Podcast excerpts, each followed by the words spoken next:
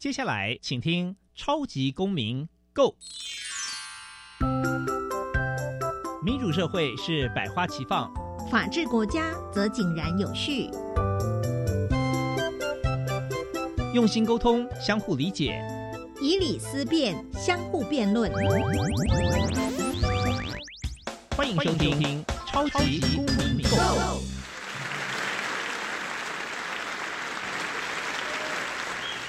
各位听众朋友们，大家好，欢迎再次收听《超级公民购》。《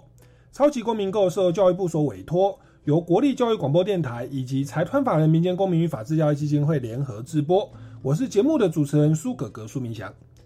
民间公民与法治教育基金会是以民主基础系列以及公民行动方案系列两大出版品为中心，期待下一代有能力积极参与并关心民主社会的运作。此外呢，本基金会持续关注教育现场的辅导管教议题。目前出版了《老师你也可以这样做》以及《老师我有话要说》这两本书，针对校园中常见的辅导管教议题，提供法律及教育的观点。此外呢，本基金会不定时的举办教师研习以及工作坊，每年固定举办全国公民行动方案竞赛，期待与社会各界合作，推广人权法治教育。接下来进入小小公民庭看厅。小小公民庭看厅，在这个单元，我们将会带给大家有趣而且实用的公民法治小知识哦。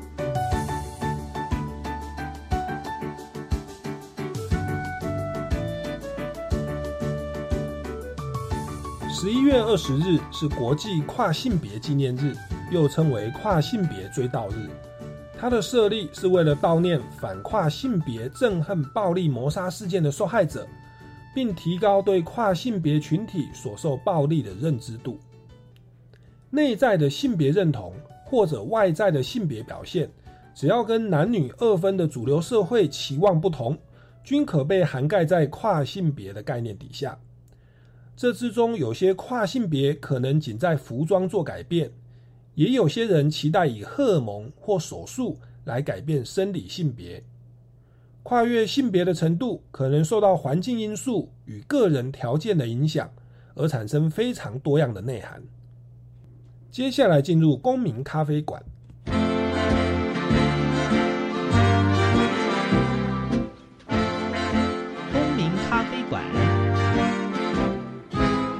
倒杯咖啡，跟我们一起在公民咖啡馆分享近期最具代表性的公民时事。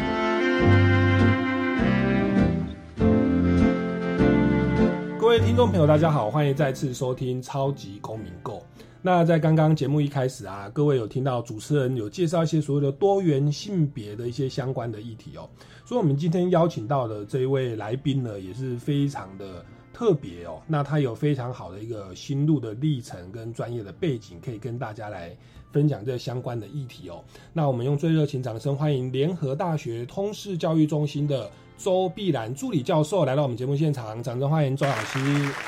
好，欢迎欢迎。是，那周老师是不是在我们节目一开始啊？那先跟大家来做一下这个。简单的自我介绍。那我相信，如果有听众朋友了解您的话，或者看到您的相关的研讨会或文章哦，我们大概都知道，知道说老师您是有这个呃性别认同的一个多元性别的一个认同的一个心路的历程哦。想必这当中非常多的一些呃真实的经历可以与大家来分享。那是不是先请您先简单介绍一下，说呃您自己的成长的背景哦，然后呃后来是在什么样的一个时间点去意识到，哎自己有这个所谓的跨性别认同的这种情况？其实有些东西，你说我意识到这东西哈，就是没有对号入座跟对号入座的差别。是，所谓对号入座，就是所谓跨性别这个词，其实是最近这些年才有的嘛。嗯哼。那早些年没有跨性别这个词，就是说有一个东西，它是一种隐含性的东西。所以我我我其实不知道我自己是谁哈，只是我知道我有一个东西是跟别人是很不一样的。比方说，啊，在我很小的时候，虽然我生理上是个男生，但是我就是不喜欢理头发，就是喜欢留长头发。然后呢，就是说，呃，我的姐姐她要去照那个什么叫公主照的时候，我也吵着要照。那我爸妈阻止我说你是男生怎么照公主照呢？我说我说不是啊，我就是喜欢照，嗯但是我没有说我是就是女生哈，因为我不知道什么东西叫跨性别。我说我就是喜欢照，嗯但是当然他没有答应我，而且就是说那些叔叔伯伯阿姨他问我说你是弟弟嘛？我会很不高兴的，哼一声掉头就走。如果说他说他觉得我看起来蛮清秀，他说你是妹妹嘛，我很高兴。虽然说我穿着裤子，我会做一个拉开裙子的动作，说哎、我是小公主哎、这个东西是别人所无法理解的一件事情。嗯那我不知道那个东西叫做跨性别，是是一直到最近这几年哦，我知道这个东西叫跨性别，那是对号入座，因为以前没有这个词，我要怎么对号入座呢？是是，对那我大概简单这样说。是，所以其实，在小时候就自然而然就有这样的喜欢留长发啦，甚至喜欢拍公主照，那是一个天生的的的一个一个一个状态。那在当时这样的一个过程，有没有造成呃您的一些所谓的压力？包含说，你刚刚说父母亲说，哎、男生不可以这样子哦。那那您心中一定有一些压力。那想请问，在这个过程当中，你如何去面对这个压力？您您是坚持说，哎、我就是喜欢这样子，还是说你会因为参加某些场合，因为父母或因为同学或师长的关系，哦，而稍微做一些调整？哦，您这边的的一个心路历程是怎么样？也请您跟大家分享一下。我觉得就从从某个层次上，不是只有性别，还有一个个性的东西。我个性本来就是一只孤鸟，是，所以就是讲实在的来讲，我跟男孩子玩不到一起，我跟女孩子也玩不到一起，哦我根本就是一只孤鸟。是，从这点来看的话，我根本就是个外星人。不要讲说我性别是女生哈，嗯所以就是说，比方说，我可能跟女孩子去玩什么跳格子，我还是跟他们会吵架。嗯，跟男生我也玩不来，跟女生我也玩不来，根本就是一个标准孤鸟型的个性。是那这点这点我我我不知道怎么去解释这个问题。OK OK，好，所以所以从小的成长的历程，包含说您的您刚刚说的这种倾向，以及说您的与人际关系的互动，其实是比较这个独行侠哦，特就是有自己的独特性存在。那所以这样的一个状态，您刚刚说是小时候，还是说一直到你成长的历程，乃至到后来，呃，就是公开自己的这样的一个呃性别认同的状态，或者说您现在的工作，这个状态，它有后来有越来越确定吗？还是还是您就是其实您现在就就跟小时候一样，其实你就是一如故往，都您觉得没有什么太大的改变？我内在的东西是始终如一，但是外外在的东西，因为外在环境的变化，外在反应会做调整啊，会做调整。就好像说我的家人，当然一开始是强烈的不接受，对，但是到后来到底有没有接受，我也不知道，应该是不接受，只是把隐藏起来而已。他不要那么明白表示跟你说他不接受，嗯只是他隐藏起来，不要去提这件事情。好了啊，因为这件事情是惹麻烦的。嗯那有一个问题就是说，我刚才讲说有些东西我也许现在讲起来觉觉得也很奇怪，比方说你说我很性别认同问题，我在很小的时候，大概三岁的时候，我妈妈是一个净土宗的信徒，她常常到庙里面去。什么阿弥陀佛，阿弥陀佛。那带着我去的时候，我觉得非常的无聊。嗯，那结果我就跑到那个庙后方去，有一个原始森林。其实那个我也没有性别意识，我想有一棵树嘛很很好玩，因为它其实被砍砍掉一半的时候，它就是有一个枝芽露出来。那其实我不知道它侧面其实看起来像一个男生的那个阴茎勃起那个状态了。是我是小孩子，我根本不知道，我只是觉得说我那个爬上去不是很困难嘛，然后那个阴部摩擦到很舒服，我就在做一个那个啊，好像女生跟男生做做做那那个 动作，我不知道怎么去形容。一个阿婆看到我之后，他就骂我说：“立立这个阴囊要求了。”那我更不知道他骂什么，因为我是外省人，根本不知道。嗯但是我后来就莫名其妙，就可能被告状，就被毒打了一顿，我也不知道哦为什么莫名其妙。所以这个东西在潜意识我里一直留着，一直到了国中上健康教育的时候，我才终于明白说，原来我当时看到是那个东西，然后我就像一个女生跟男生有勃起的阴茎在做那件事情的时候是嗯可、可耻的，但是我父母亲从来没有跟我说明，那我为什么被打？嗯哼嗯哼请问华人社会对这个东西不好说吗？真的不好说吗？嗯我没有责怪我父母亲的意思，他也是在华人社会文化下长大的。嗯你听起来我语气好像很激动、嗯很生气，但是那又能怎样呢？嗯，台湾东方的文化啊，它长期以来对于这种性别的意识、这种传统的观念，从这个周老师刚刚的分享就大概知道，我们不管是对性啊或性别的一个意识，其实是传统而保守的。那遇到这种状况，就直接说你是错的。所以在我相信在初期，他是几乎呃没办法跟您沟通。那一开始是父母亲是权威嘛，你可能会觉得受到一些压迫。那不过当然如您所说，您是是始终如一的哦。所以到现在，我想他们也尊重您，现在也都是一个助理教授，然后也在外面呢，这个有非常多的一个就是工作啦、生活、社会的定位，所以家人也慢慢懂得尊重，并且做出让步了。但是我相信在整个过程，我相信那个冲突跟压力是持续的发生哦。那我我想就想请教一下，因为其实您本身也是家中的独子，对不对？那你说到东方文化，我相信这一种所谓的。这个传宗接代哦，结婚生子哦，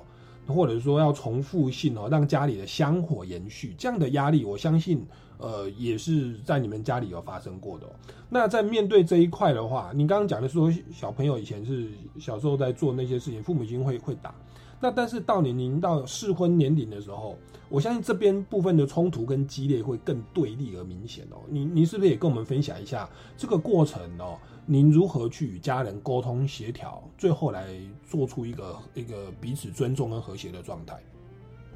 没有什么沟通协调吧，我觉得东西是默默承受吧。因为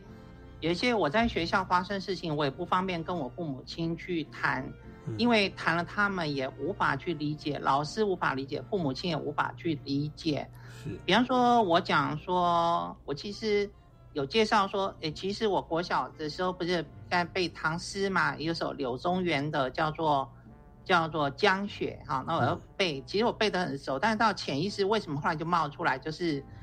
啊，千山鸟飞绝，万径人踪灭，孤舟伤心女，独钓寒江雪。你听出来哪句话念错了吗？千山鸟飞绝，万径人踪灭，孤舟伤心女吗？孤舟蓑笠翁，独钓寒江雪。是，那我没有，我没有故意哦，我只是说那个潜意识会冒出来。OK，那个潜意识就是我是那个孤舟上的伤心女。OK，但是我要跟跟你讲一件事情，是我即使性别认同是女生，可是我跟性别认同传统认识的那种女生差异性非常大。是，我喜欢什么样的女生？我喜欢《水浒传》那种火辣辣那种女生，就是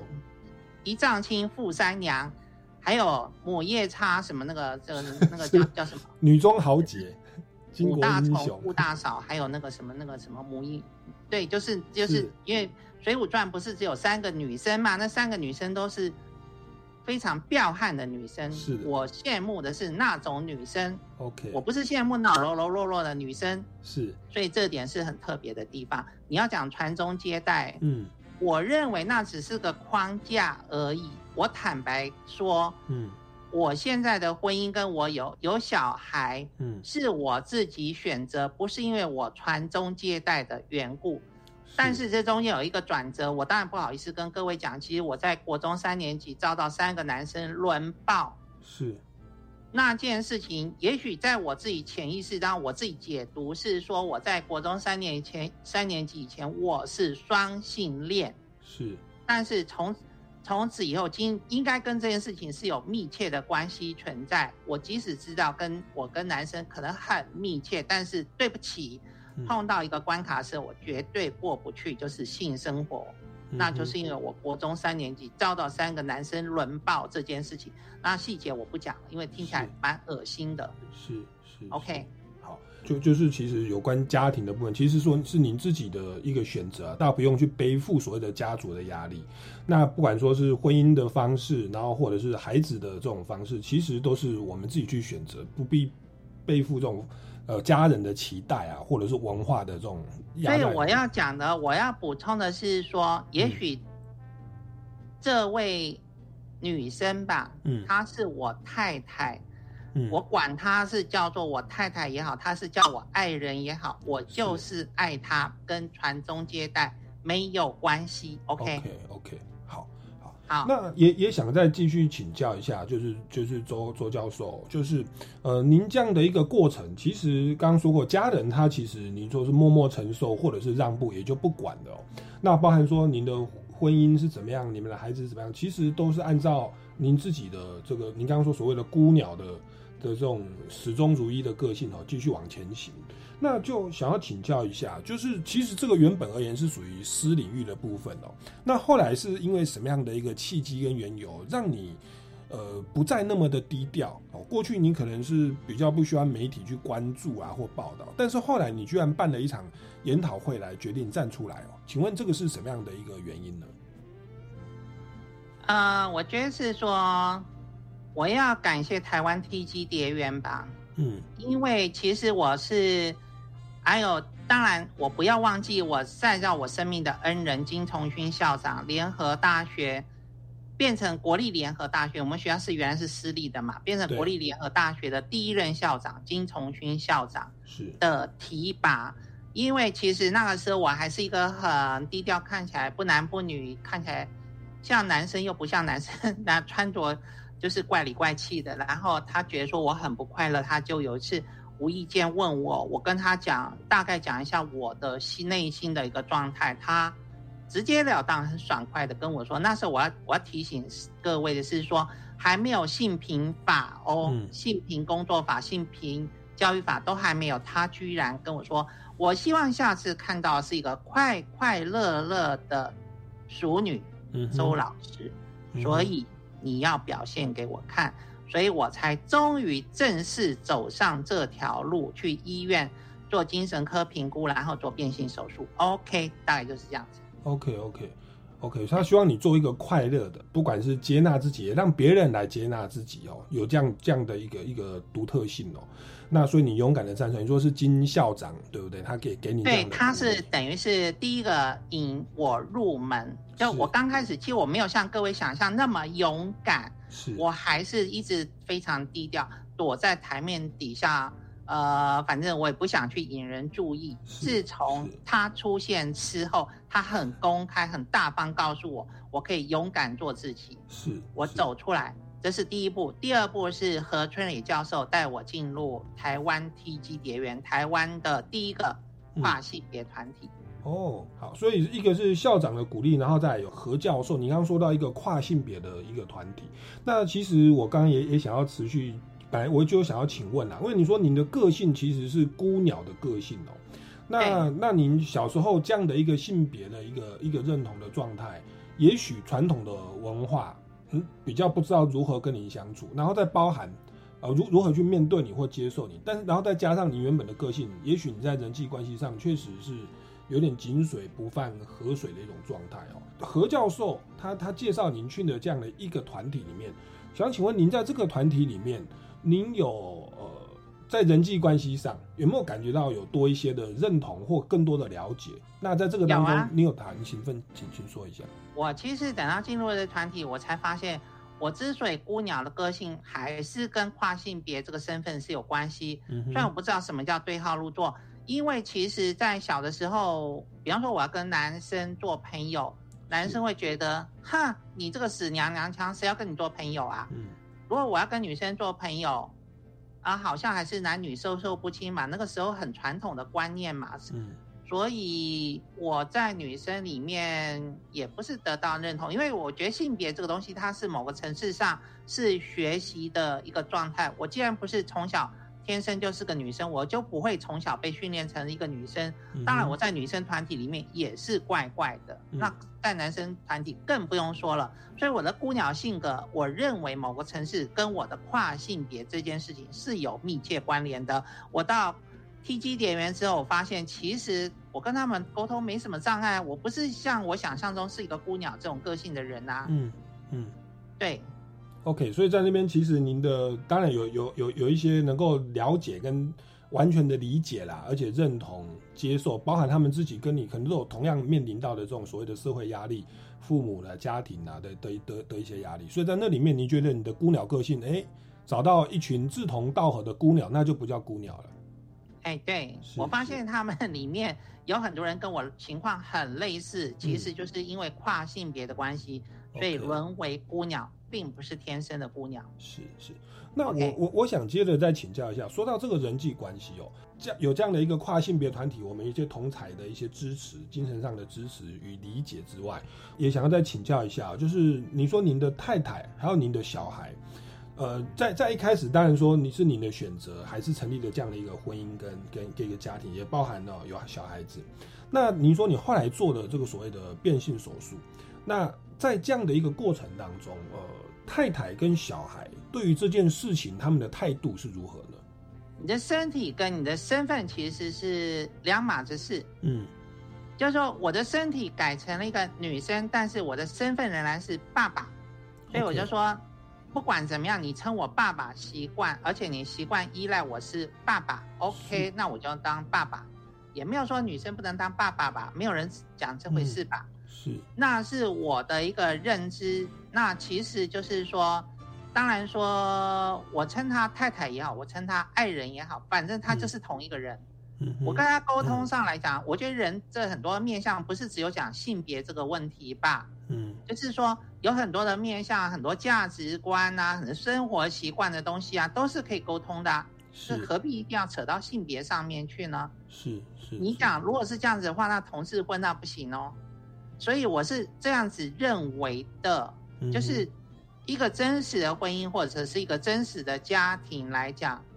啊，跟性别未必有直接的关联性存在。如果说我认为我爱一个人的话，爱到他骨子里，就是爱到他的灵魂，跟他的性别没有关系。灵魂跟性别是没有关系，所以我要讲，我以前曾经讲过一句话：灵魂装作身体。我现在修正一下，灵魂本身没有什么身体。性别这个问题，灵魂就是灵魂，管你是男生还是女生，OK。所以社会角色跟所谓的生物的性别，它其实它并不是全然的。我们过去把两者做太呃死板的连结哦，生理要是男性，你才是做爸爸的角色。其实现在你你如你所说有同志婚的状态，那其实谁要担任所谓的父亲的角色，也许是经济的压力稍微多一点，比较多的工作。但是他不见得在生理上一定是要是男性或女性，也未必说在在情性倾向上或性别认同上一定要是什么状态。那我觉得这个确实是我们啊台湾的社会需要去啊突破的，就要去激荡哦，然后也去扩展我们的这个理解跟包容与接受度的哦，这个一一个我们要学习的功课。好，我们先进一段音乐哦，待会再接回来节目的现场继续请教周碧兰助理教授。OK。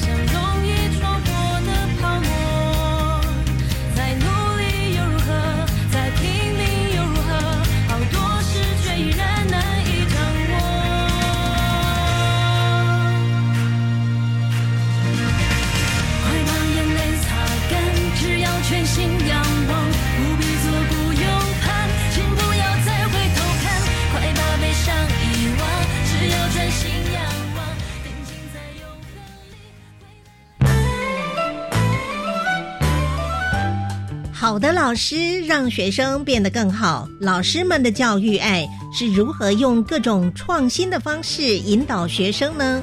欢迎点阅国立教育广播电台 China Plus 主题频道，在教学路上让孩子更好，听见师铎奖教师的亮点。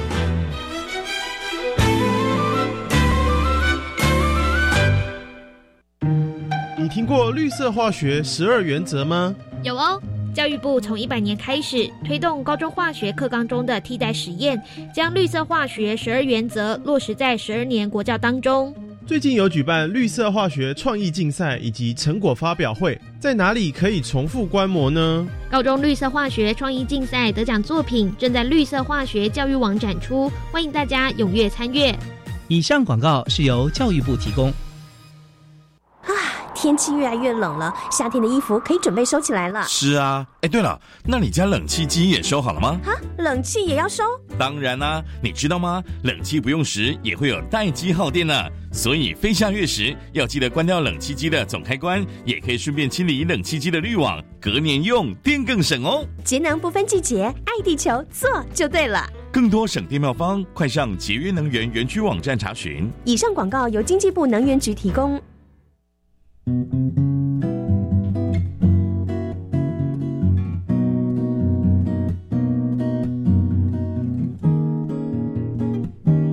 是苏命苏米恩，你现在收听的是教育电台。哦，朋友们，就爱教育电台。耶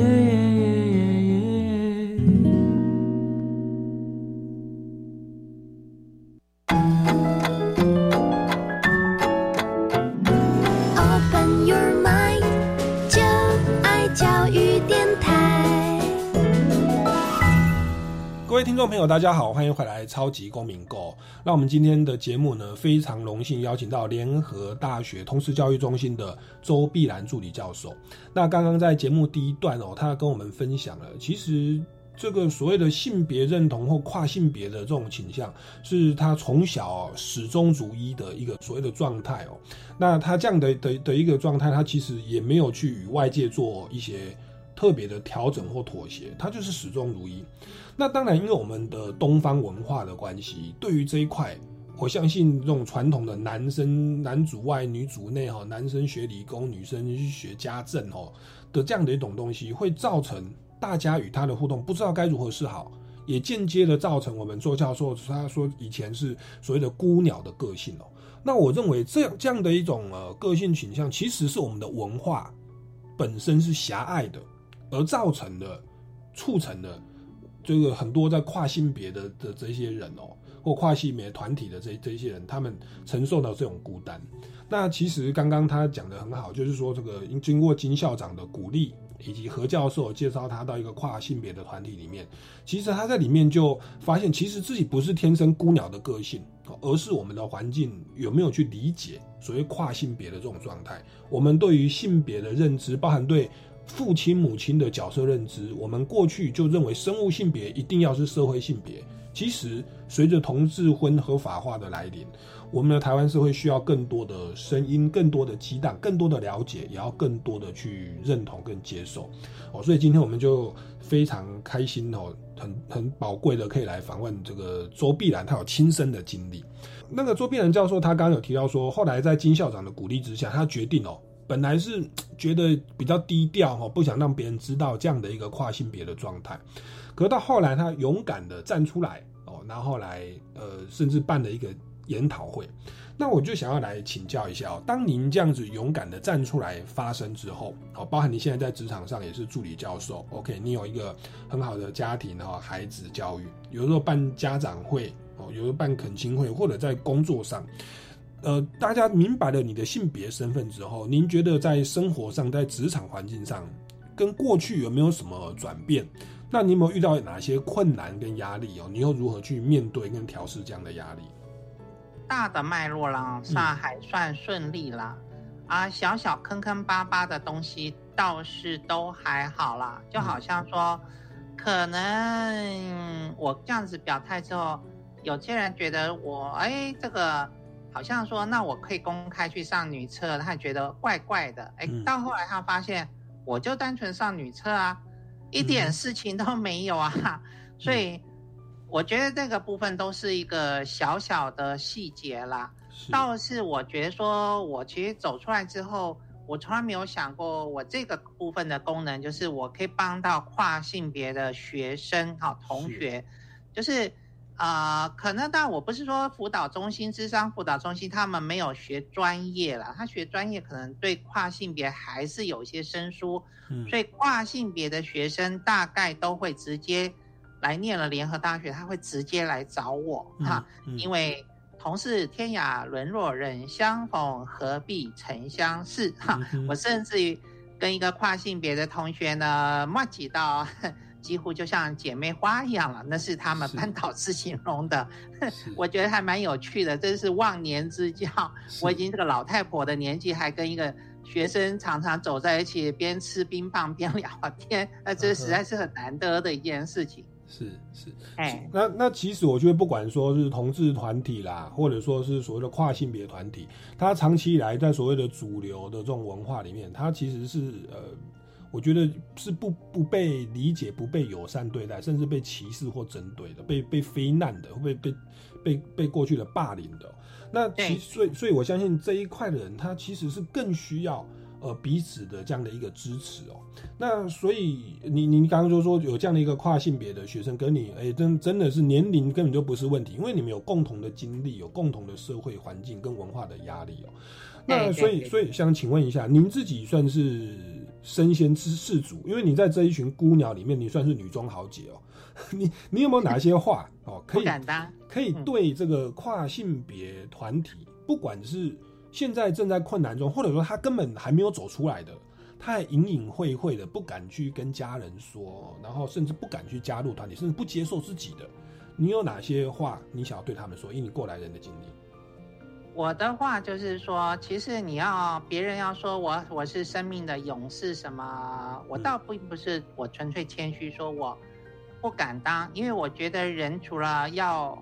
我虽然不是说人是完人治人勇三达德嘛，嗯。我觉得我也许那个部分是金校长激出我的勇气出来了，嗯。但是我觉得我更需要是智慧啊。嗯所以我觉得在这人生这么漫长的历程当中，不管你的兴趣也好，你的专长也好，还是你的性向也好，什么东西都是要慢慢去探索的。嗯可以勇敢，但是不要操之过急。先弄清楚你是个什么样的人比较重要。嗯弄清楚什么样的人之后，再跟性别做连结。因为性别这东西不是一个天上掉下来的东西，它其实是跟生命的个性、跟人生的课题这些东西是紧密结合。我要坦白讲，可能我信过这么多宗教，大概二三十个宗教，大概都有了，跟我这个跨性别身份也是有密切关系。因为我对人生充满了疑惑，很多宗教都找不到答案，所以我才会经历这么多的宗教啊。嗯所以我觉得说，我感谢老天爷赐给我跨性别，因为这样子让我的人生阅历非常的丰富啊，嗯各方面的议题，我从来没想过我对宗教会有这么多阅历丰富，原来跟我对人生充满困惑是有关联的。嗯我当然只是用我自己的例子去讲，我意思是说，各位不必操之过急，可以有勇气，但是更需要有智慧，慢慢去探索你自己，弄清楚之后，搞清楚之后，再勇敢的走出来，表示出来你是一个什么样的人。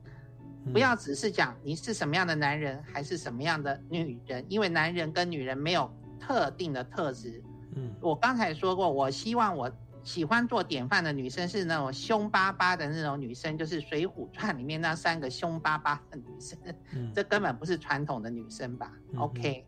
当然，对于有这个跨性别认同的这群孩子们而言，在他的生活当中，也许最困扰他的是性别议题。但是周老师就他刚刚讲到很很关键哦，也是很中肯的，就是呃，其实性别只是人生的历程当中的一个部分的一个问题而已，它常常是跟别的东西做连接，包含也许工作、财务问题、婚姻问题，或者是家庭问题，甚至文化的问题，乃至宗教信仰的问题。它其实是彼此做连接的，所以也不用急着觉得说，哎，现在我在性别好像跟这个客观环境格格不入，你就觉得想要赶快定位找到自己。其实你应该去不只是看这个问题，你应该全面的去评估、了解自己的人生跟生命的状态，然后你才能够慢慢定位出，哎，其实自己在性别上的状态是如何哦。所以，呃，就是不要操之过急哦。那当然，在这个过程当中，我认为有好的这个辅导者，或者说好的一个同才的团体是很重要的。那想请教一下周周周教授，您刚刚说那个跨性别的团体，他的参加的资格，他的全名是不是可以再讲慢一点，让我们的听众朋友，也许他的家人或他学校的同学都有这样的一个状况，是不是在跟我们讲一下这个相关的所谓跨性别团体，它的名称或者它的所谓的资源，我们要如何去寻求协助，或者是心理辅导的机制，也跟我们分享一下，好不好？这跨性别团体叫做台湾 TG 蝶园，TG 两个英文字是 transgender 的简称，T R A N S，嗯，G E N D 呀，transgender 就是跨性别嘛，OK，所以 TG 蝶园，蝶园就是什么意思？嗯，就是我们是丑陋的毛毛虫，有一天蜕变成哦蝴蝶了，蝴蝶的蝶蝶园，蝶园啊台湾 TG 蝶园 OK，就是这个团体的正式名称。嗯哼，只要你是自己认为你是个跨性别，嗯。啊，那么在以前我是经过守门员，守他是谦称守门员，他其实就是何春磊教授，嗯。他现在经历了很长一段时间比较没有活动了哈，嗯。所以我也不知道是怎么进去的，反嗯正你就在那个网络啊，嗯。就是上面找到台湾 TG 蝶园，你可以找到那个官方就是那个网站，网站。对，啊，然后你就先写一段文字啊，是，那我想应该人家就很快就可以认识到你是不是跨性别，OK？是是。那那那像老老老师，您自己在学校就是通识教育中心，您开的课程是也也有这跟这方面相关的嘛？那包含说你刚刚说跟一位跨性别的同学，你们现在就是忘年之交，这个是您本身也在担任辅导老师吗？还是说就是单纯课堂上这样认识？啊，我是曾经兼任过兼任辅导老师，等于是跑龙套的啦，就是学了半套那种辅导家事东西，半一知半解的东西就上场了。嗯但是我觉得说有一个东西比较重要，那我其实跟这个同学本来不认识，是因为他的微积分老师告诉我这件事情的，嗯然后后来他告诉我这件事情，这同学来主动找我了。嗯那大概都是类似这样的一个方式吧，就是说，啊、我其实，在联合大学上性别课程大概只有几年的时间，因为我现在课程我自己主修课程已经占得满满，就是算就是它是必修的主修。必修的通识课程叫做民主与法治。我之所以来参加这么多次公民法治基金会，跟我的课程民主与法治有密切关系。我认为性别也是一个民主法治很重要的课题。没错 OK，是是。哎，好，那我们这个谢谢这个周碧兰这个助理教授的这个分享哦。那我当然在这边还是鼓励哦，你本身如果自己家中的孩子，或者是你自己或你的朋友。哦，他就是在这样的一个还在啊探寻、还在在定位的过程。可是你大概知道，他其实，我想，即便我们现在的文化已经算是比较稍微开明、民主一点，但是我认为在这一块还是相当的的薄弱，刚在萌芽的阶段。那您知道有这样的一个状况，其实都是鼓励您哦，不管是往学校的这个辅导中中心哦去寻求协助，或者是直接到台湾 TG 蝶远哦来寻求相关的资源、同台的认同。但我觉得不管是了解这个资讯，也借此来了解自己哦，我就觉得这个都是呃我们人生哦上天给您哦要去面对的功课哦。那当然在这个过程要有智慧。不要操之过急哦，那这个是人生的众多议题的一个部分哦，值得我们去面对。我们先进一段音乐哦，待会再回来哦，持续请周碧然教授跟我们分享这些宝贵的经验哦。OK。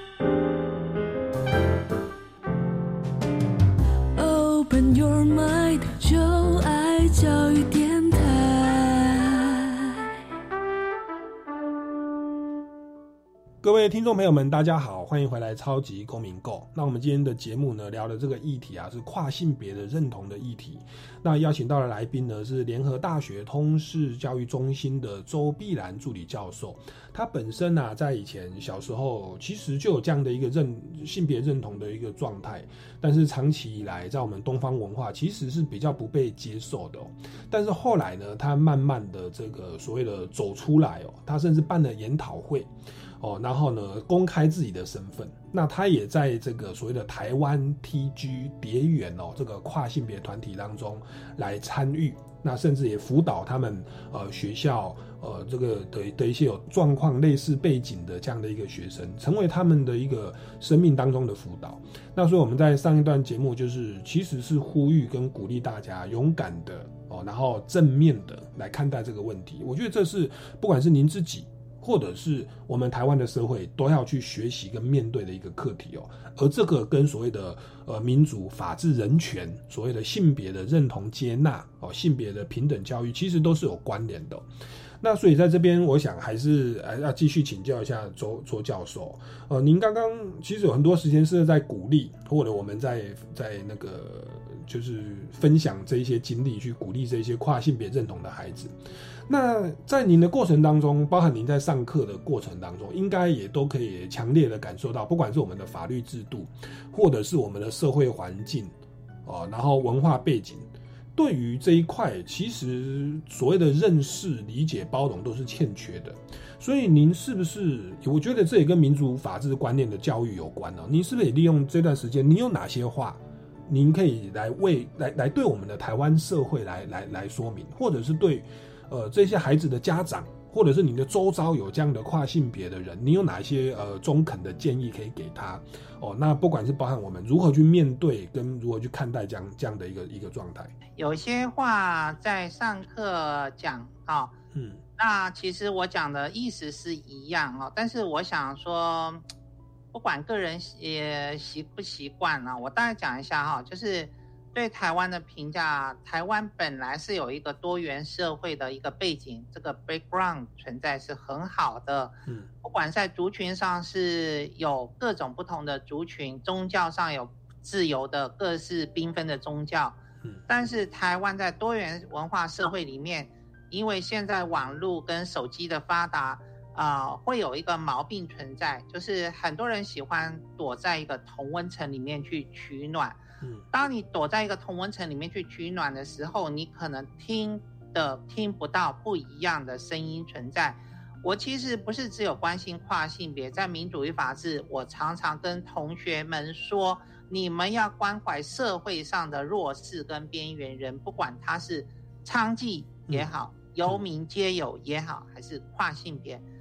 各式各样的弱势是我们要关心的对象。我觉得从这一点来讲，从出发点上来讲，跟我大学的主修系叫做盛大社会系有必然的关系存在。可能那个时候我天生骨子里就觉得我要关怀社会弱势，我才会去念社会系吧。嗯那也就是这样的一个东西呢，在我骨子里根深蒂固，结合上我的人格特质跟我性别的一些特质的时候，我常常喜欢这样子表露出来啊。而且我也是希望说，能够从行动上、实际上去支援啊。啊，有的时候我会看着那个火车站里面这些游民跟街友啊，他们怎么生活的一个样态。嗯所以我觉得说，台湾这个社会里面是多元的，但是我们多元不是只看那些所谓强势的，或者是说已经生活很好，要看社会底层的这些人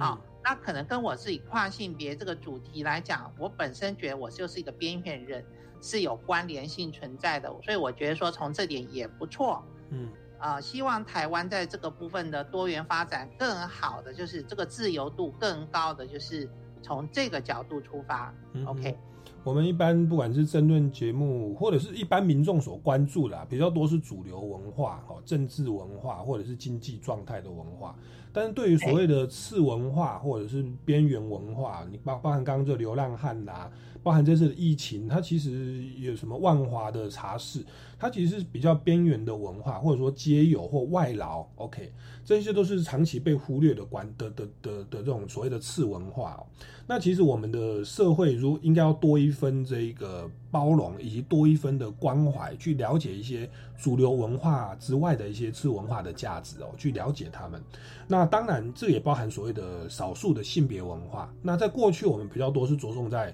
所谓的同志婚。OK，现在不透过大法官解释跟修法，已经呃，就是至少有法治保障了。但是包含像所谓的跨性别的这个团体的认同哦，其实这一种所谓的性别文化，需要大家呃更多的一些去关注跟注意。那这个其实也是所谓的民主法治国家或者是福利国家哦，它要推动的一种社会关怀的政策，它是一个国家一个很重要的基本政策，需要我们有更多的这个意识哦。好，那说到这个，我倒倒是就想到，因为您开的是民主法治的课程哦，那所以也就跟我们其实我们这个节目的制作单位哦，这个这个民间公民法治教育基金会哦，这个名称上就非常的接近哦。当然说，所谓的民主与法治的这种人权团体或者是公益团体，其实是蛮多的、哦。那是不是也跟我们分享一下，为什么您后来会跟我们民间公民法治教育基金会有比较多的这个参与跟连结？包含说今天也愿意来上我们的节目，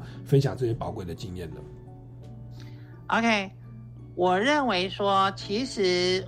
我们要从云端的民主与法治啊，降到人间来看民主与法治，嗯，就好像现在，但我不是帮帮政府做什么大内宣，就是现在要推动。听，你也听过叫做国民法官，听过吧？是的，是的。国民法官就是说，以前如果说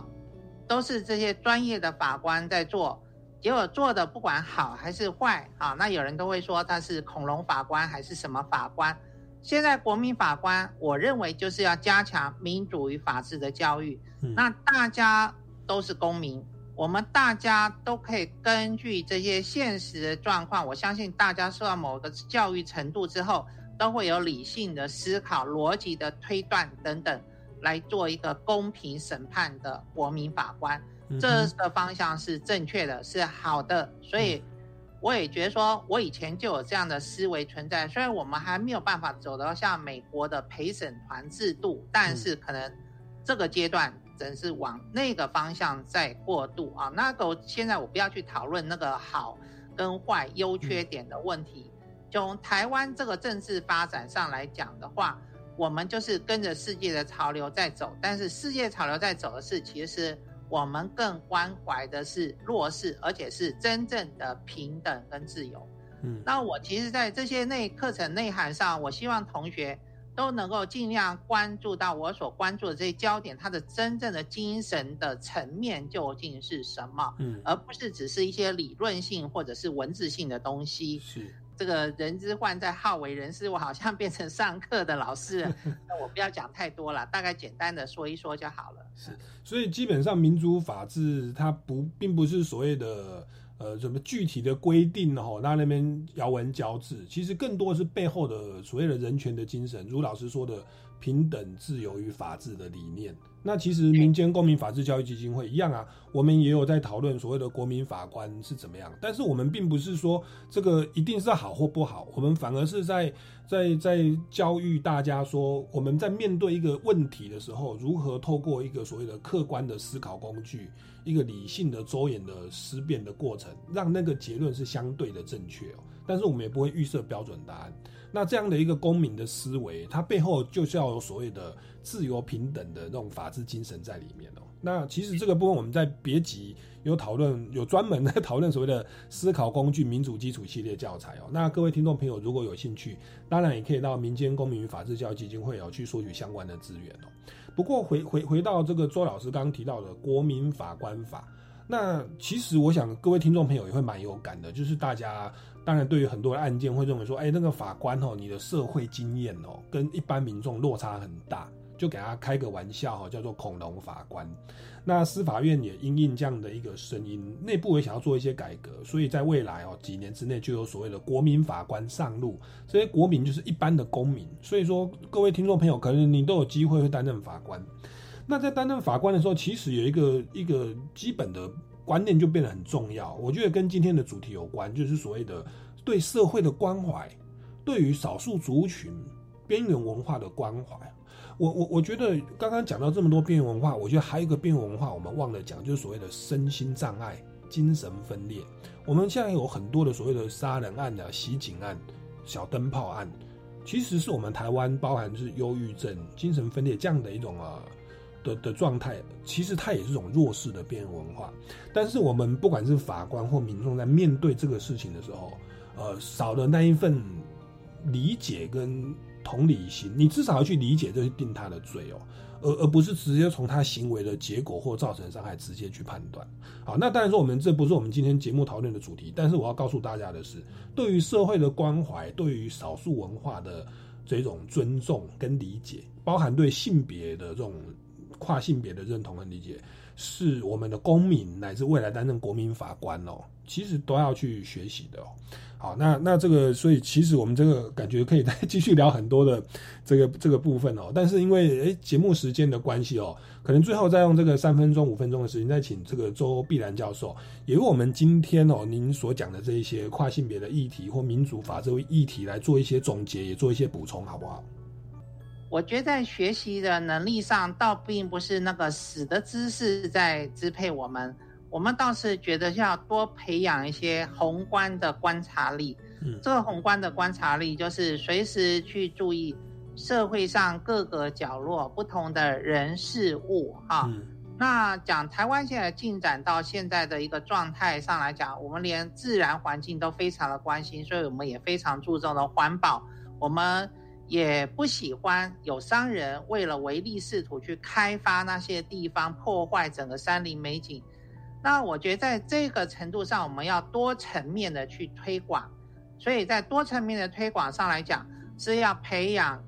大家敏锐的观察力，比那个学习死的知识更重要。所以我常常告诉学生说，这个观察力就是说，你觉得他有受到什么不公不义的委屈的时候，你要听他讲，你听他讲之后，你去思考这个问题，不管是各方的人事物都是一样。有了这一部分的能力啊，我觉得这个基础才具备，而不是我今天上一个死的课，叫做民主与法治这样的一个东西。我相信公民法治基金会跟我的理念是完全一致的。我去研习的时候，我也常常是说，能够找具体的事例来回应大家，那大家也能从这里面的实作跟练习，大家找出一个协调的方案来，那就是台湾能够越来越向前发展。的一个最好的动力。OK，谢谢周碧兰助理教授今天跟我们分享这个，不管是民主法治哦，这个具体的这个实践与应用，以及社会关怀跟跨性别的这一些相关的经验，那我相信对大家都这个非常有帮助。那各位听众朋友，如果你想要来进一步了解所谓的跨性别的这个相关的议题，欢迎到我们刚刚所提到的台湾 TG 哦，英文的 TG。的蝶园的这个网站，蝶园是蝴蝶的花园啊，蝶园哦，台湾 TG 蝶园哦。来这个了解这个跨性别的认同的团体以及相关的一些资源哦。那如果对于民主法治理念也有相有有这个想要进一步的理解的话，也欢迎到民间公民与法治教育基金会官方网站来了解相关的活动讯息哦。那我们今天节目呢到这边要告一段落。大家如果对于今天内容有任何的问题或者是建议，也欢迎到脸书的粉丝专业哦，超级公民购哦来留言询问哦。那我们超级公民购到这边告一段落，下个礼拜六下午三点零五分，我们空中再见喽，拜拜。好，谢谢，拜拜。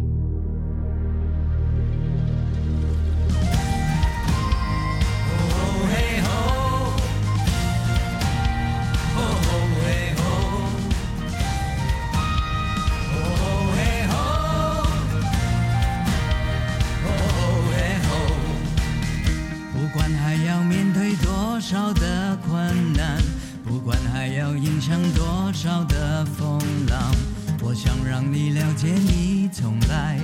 不孤单。不管还有多少恐惧在扩散，不管还有多少不安在弥漫，我祈求你永远不会失去盼望。原来我们是如此脆弱。